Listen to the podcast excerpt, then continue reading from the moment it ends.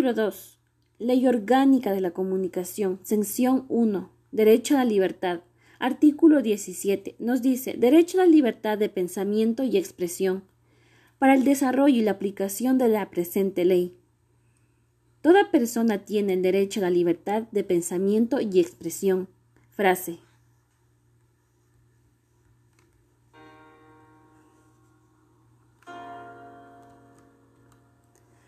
Las personas tienen derecho a dar su punto de vista, donde los derechos sean efectivamente para todos y el verdadero poder esté en las manos de las personas.